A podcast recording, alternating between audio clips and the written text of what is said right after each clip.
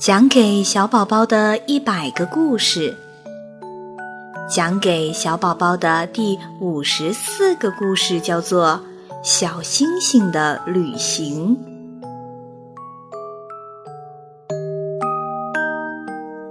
夜幕降临，大地静悄悄的，星星们像顽皮的孩子一样，争先恐后的跑出来玩儿。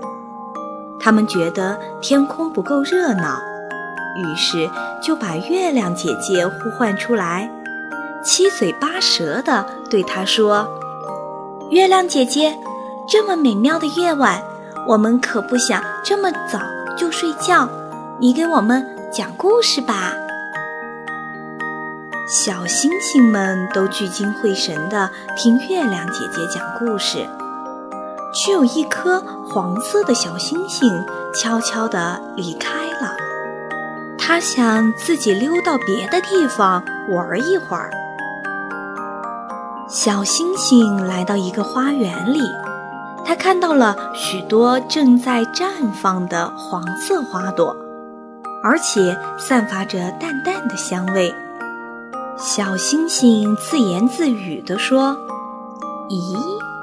这是什么呢？难道是带着香味儿的星星吗？一朵黄色的花轻声地说：“我们是带有芳香，但可不是星星哦。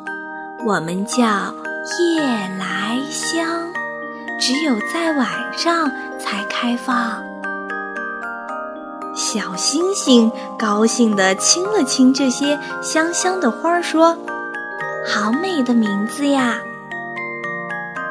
小星星又朝着一片荷花池飞去，它悄悄躲在荷叶下面，说：“好大的一把雨伞呀，我可以用它挡雨喽。”荷叶轻声说。可爱的小星星，我是荷叶，不过也可以给你当雨伞哦。小星星兴高采烈地说：“谢谢荷叶姐姐。”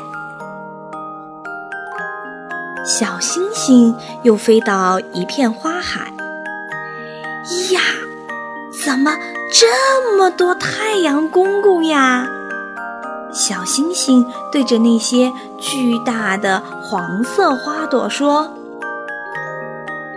我飞累了，就在这里睡一会儿吧。”小星星躺在一朵花里，闭上眼睛睡着了。一阵风吹来，花朵轻轻摇晃着说：“小星星，我们只是长得像太阳。”我们是向日葵，知道了吗？大家快来呀！向日葵里长出小星星啦！一只小麻雀发现了小星星，它叫来了伙伴们围观。大家都惊奇地看着花朵里的小星星，而此刻的小星星啊，正睡得。香香甜甜的呢。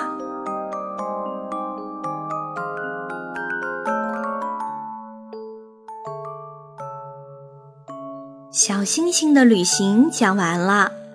小星星从天上来到人间，认识了夜来香、荷叶、向日葵。这对小星星来说是一次奇妙的旅行。你以后也一定能认识很多美丽的事物，还能发现有的事物是很相像的呢。这就是大自然的奇妙之处啊！